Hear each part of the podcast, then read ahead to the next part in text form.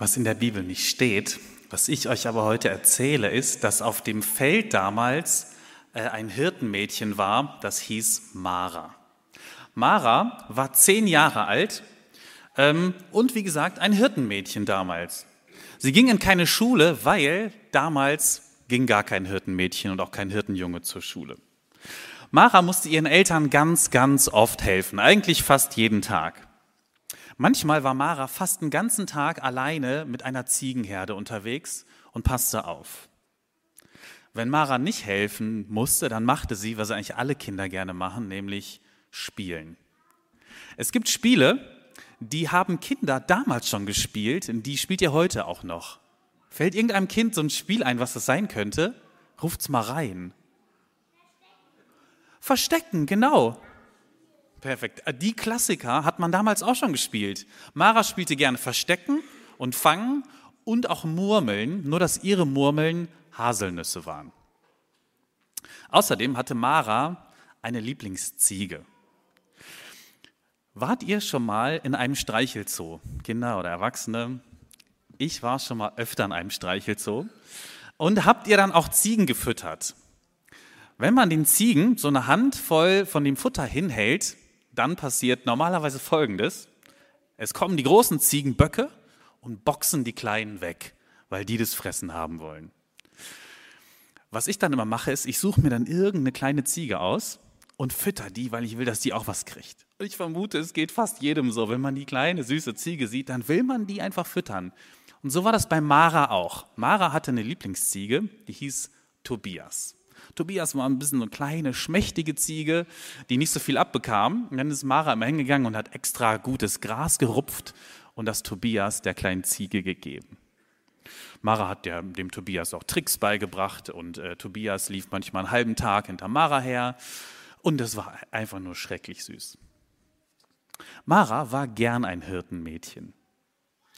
Einmal kam Mara zu ihrem Papa und sagte, Papa, wenn ich groß bin, dann will ich auch Hirte werden. Papa schaute sie fröhlich an und sagte, das klingt toll, Mara. Ich freue mich, dass du das schön findest. Du hast übrigens auch gar keine andere Wahl. Damals wurden Kinder genau das, was ihre Eltern auch waren. Und es war bei Mara nicht anders. Aber auch wenn Mara gerne ein Hirtenmädchen war, war es oft hart und anstrengend. Manchmal gab es am Tag nur einmal was zu essen. Stellt euch das mal vor. Heute war genau so ein Tag gewesen. Jetzt war es Abend, fast Nacht und Mara versuchte einzuschlafen. Aber ihr Bauch grummelte fürchterlich, weil sie so einen Hunger hatte. Und weil sie nicht schlafen konnte, hörte sie, wie die Erwachsenen am Feuer redeten. Ihr Papa redete ganz leise und flüsterte, damit sie es nicht hören konnte, aber sie hört es trotzdem, weil Zeltwände so dünn sind. Ihr Papa sagte, ah, heute ist das Brot schon wieder teurer geworden als gestern. Es wird immer schlimmer. Ich weiß gar nicht, wie Mara später mal als Hirtin überleben soll. Ich wollte eigentlich, dass es ihr besser geht als uns irgendwann. Aber manchmal verliere ich die Hoffnung und denke, es wird alles immer schlimmer. Als Mara das hörte, wollte sie ihre Eltern am liebsten trösten und sagen, das wird schon, das kriegen wir hin. Wenn die Eltern traurig waren und nicht gut schlafen konnten, dann konnte Mara auch nicht gut schlafen. Also lag sie in ihrem Bett und hörte immer noch ihren Bauch grummeln, ihre Eltern reden und ein paar Ziegen meckern. Mara wusste in dem Augenblick nichts davon, dass zwei Kilometer in die Richtung gerade ein Baby geboren wurde. Sie wusste nichts davon, dass dieses Baby die Weltgeschichte verändern würde. Und schon gar nicht, dass Gott gerade auf die Welt gekommen war. Natürlich wusste sie das alles nicht. Woher auch? Und sie ahnte auch nicht, was genau in dieser Nacht, als sie so schwer einschlafen konnte, noch alles passieren würde. Sie wälzte sich unruhig noch ein paar Mal hin und her und irgendwann schlief sie ein, während ihre Eltern weiter aufpassten und sich Sorgen machten, was Mara morgen essen würde. Mara schreckt aus dem Schlaf auf. Sie weiß noch gar nicht, ob sie schlecht träumt oder ob das wirklich gerade passiert. Plötzlich ist es hell, obwohl es noch mitten in der Nacht ist. Die anderen Hirten sind aufgesprungen und laufen chaotisch hin und her. Einige schreien sogar vor Angst. Mara stolpert aus dem Zelt raus. Sie kriegt die Augen noch gar nicht richtig auf. Sie hat schlimme Angst, dass was ganz, ganz Schreckliches passiert ist. Wo sind ihre Mama und ihre Papa? Aber statt ihre Eltern in dem Durcheinander weiter zu suchen, wird ihr Blick wie von einem Magneten von einem hellen Punkt angezogen. Was ist das? Wer ist das? Mara sieht das erste Mal in ihrem Leben einen Engel. Vermutlich, ziemlich sicher auch das letzte Mal. Sie weiß auch gar nicht, dass es ein Engel ist. Sie hat ja noch nie einen gesehen. Aber was sie weiß ist, sie hat noch nie so was Schönes gesehen. Der Engel leuchtet hell und er schaut wie der freundlichste Mensch auf der Welt. Mara hat das Gefühl, der Engel würde genau sie anschauen. Die Stimme vom Engel ist auch warm und freundlich. Und er sagt, liebe Hirten, habt keine Angst. Diese Nacht ist was ganz Tolles passiert und zwar für euch. Es ist jemand geboren, der euch helfen wird. Es ist ein Baby in einer Krippe und ihr werdet es finden. Und dann, als wäre das alles nicht schon wunderbar und toll genug, sind plötzlich da Hunderte, Tausende, vielleicht Millionen weiterer Engel. Es wird noch viel heller. Und das Komische ist, niemand wird geblendet. Man kann da richtig gut hingucken. Diese Engel waren nicht wie Neonröhren, kalt und unbarmherzig, sondern wie das Licht einer schönen Kerze, angenehm und warm.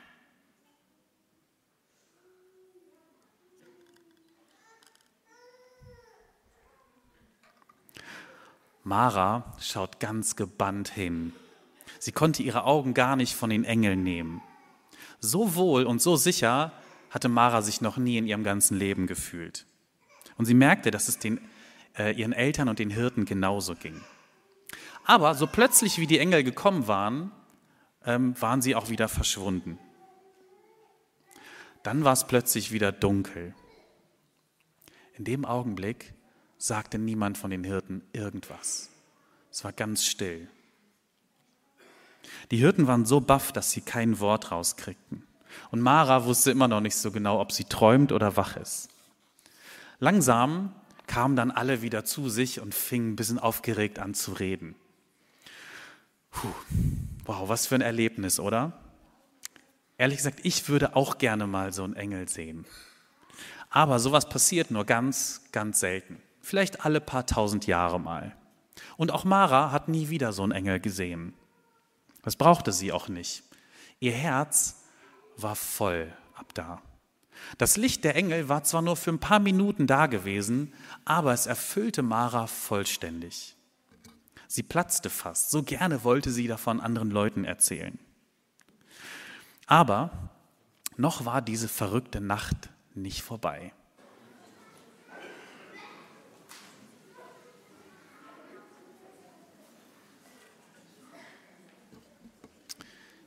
Jetzt werdet ihr äh, ein wenig an diesem Gottesdienst beteiligt. Ähm, gleich werdet ihr alle eine Kerze in der Hand haben. Und ich bitte euch, damit mal erstmal noch gar nichts zu machen. Ich weiß, es ist, äh, die Versuchung ist groß, das direkt anzumachen, aber lasst es einfach erstmal aus.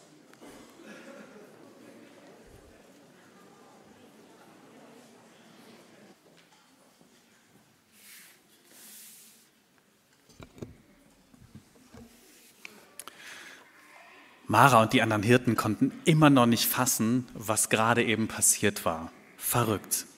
Immerhin hatte Mara inzwischen gemerkt, dass sie gar nicht träumte, sondern dass das wirklich passierte. Sie musste sich dafür ein paar Mal kneifen, aber es war wirklich wahr. Sie hatte gerade eben Engel gesehen. An Schlafen war in dieser Nacht überhaupt nicht zu denken. Die Eltern versuchten auch gar nicht erst Mara ins Bett zu bekommen. Ähm, das hätte niemals funktioniert. Sie wollten alle sofort los, um dieses Baby zu suchen, von dem die Engel gerade erzählt hatten. Allerdings, es gab kein Google Maps. Und die Wegbeschreibung der Engel, naja, ich sag mal so, die war nicht besonders präzise gewesen. Außerdem gab es in dieser Gegend eine Menge Futterkrippen. Egal. Die, die ähm, Hirten machten sich auf den Weg. Der nächstgelegene Ort war zwei Kilometer in die Richtung, Bethlehem. Und das Schöne, es gab auch nur eine einzige Krippe, in der tatsächlich ein Baby lag. Nach zwei Stunden hatten sie es endlich gefunden.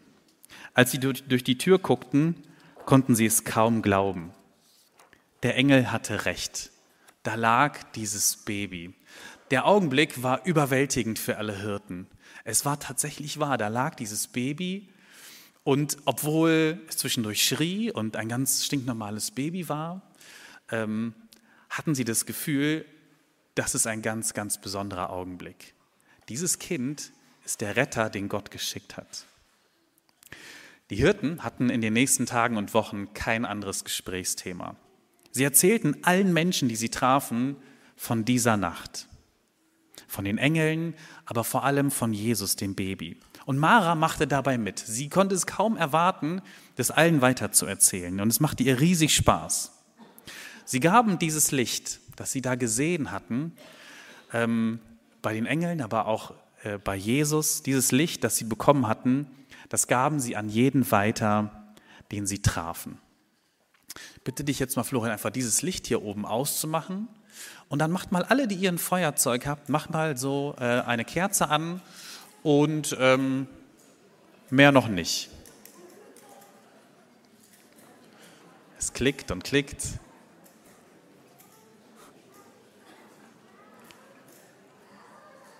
Und dann, und dann gebt ihr dieses Licht,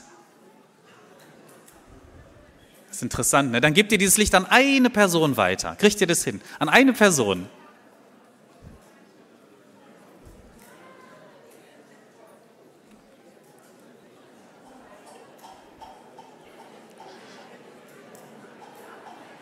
Und dann hört ihr mir wieder zu.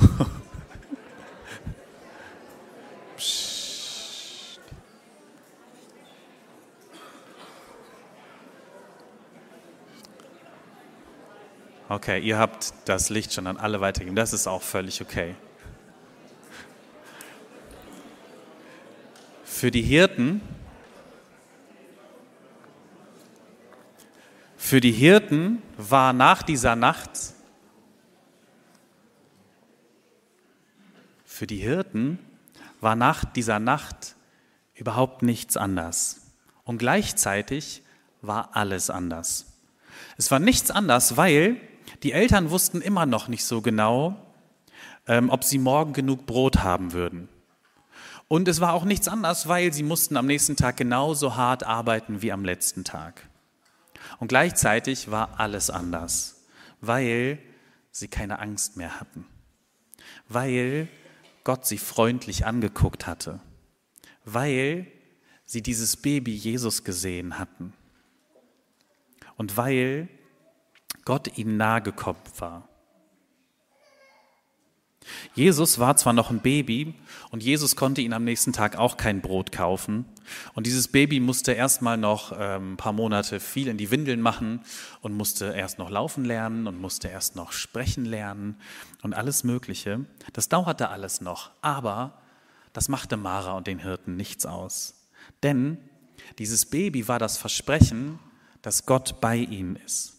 Nur zwei Kilometer in die Richtung. Da ist er geboren.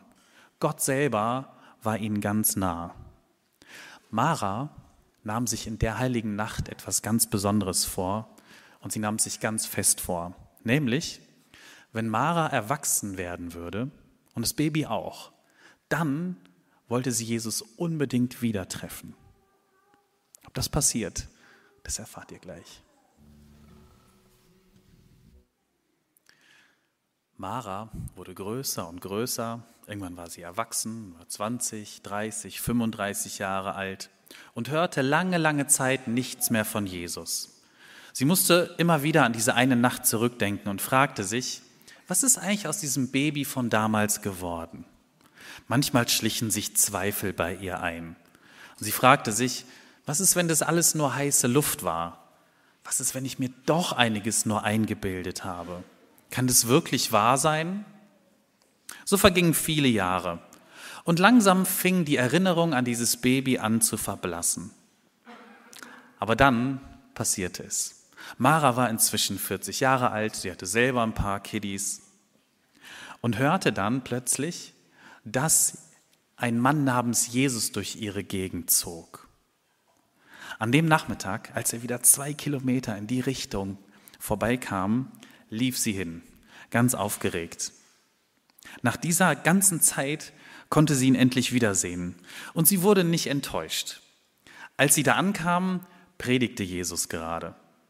Und er erzählte und redete von Gott, wie sie das noch nie irgendwo gehört hatte. Er heilte Menschen, er wandte sich ihnen zu, und dann, sie glaubte es kaum, redete er sogar mit ihr persönlich ein paar Worte. Und er schaute sie dabei an, so ähnlich wie der Engel sie angeschaut hatte. Jesus war der freundlichste Mensch, den Mara jemals getroffen hatte.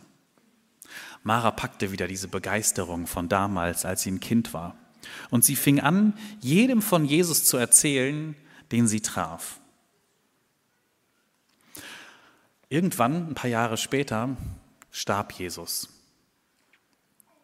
Und dann ähm, ist Jesus ja auferstanden und Mara wurde danach Mitglied in einer der ersten oder in der ersten Gemeinde, die es gab in Jerusalem. Sie war eine Hirtin im doppelten Sinne geworden, wie sie es damals ihrem Papa gesagt hatte. Sie hatte Schafe gehütet und jetzt hatte sie ganz, ganz vielen Menschen von ihren Begegnungen mit Jesus weitererzählt. Sie hat erlebt damals, wie sich die Nachricht von Jesus wie ein Lauffeuer verbreitete.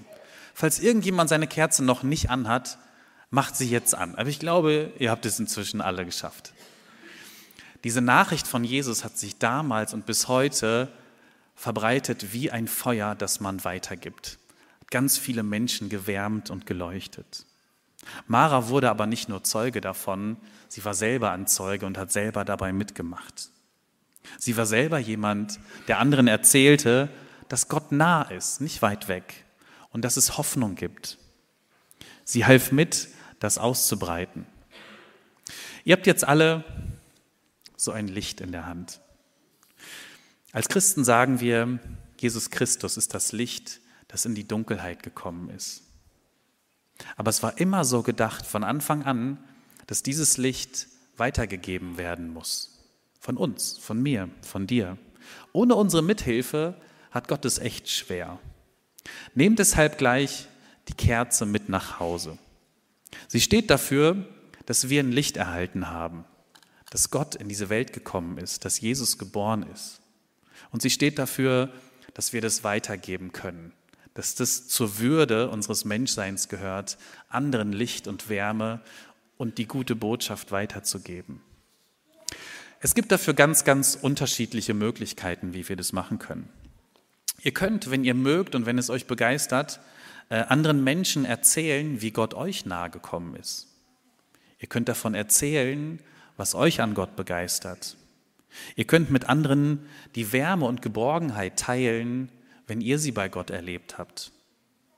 Ihr könnt es auch ganz praktisch machen und jemanden zu euch an den Tisch einladen, ähm, der es gerade besonders nötig hat. Ganz praktisch auch wurde zum Beispiel in den letzten Wochen hier in Wermelskirchen für einen Ukraine-Transport gesammelt, weil es in der Ukraine gerade bitterkalt ist und viele Menschen frieren. Es gibt noch eine ganz praktische Möglichkeit, die wir traditionellerweise in der Christfesper praktizieren. Und das ist, ähm, wir halten eine Sammlung. Dazu sagt die Anne gleich was. Und ich lade euch aber jetzt schon ein. Das ist auch ein Licht weitergeben. Gebt gerne, gebt großzügig. Ich versuche oder wir versuchen euch kein Geld aus der Tasche zu ziehen, denn bei uns landet davon gar nichts.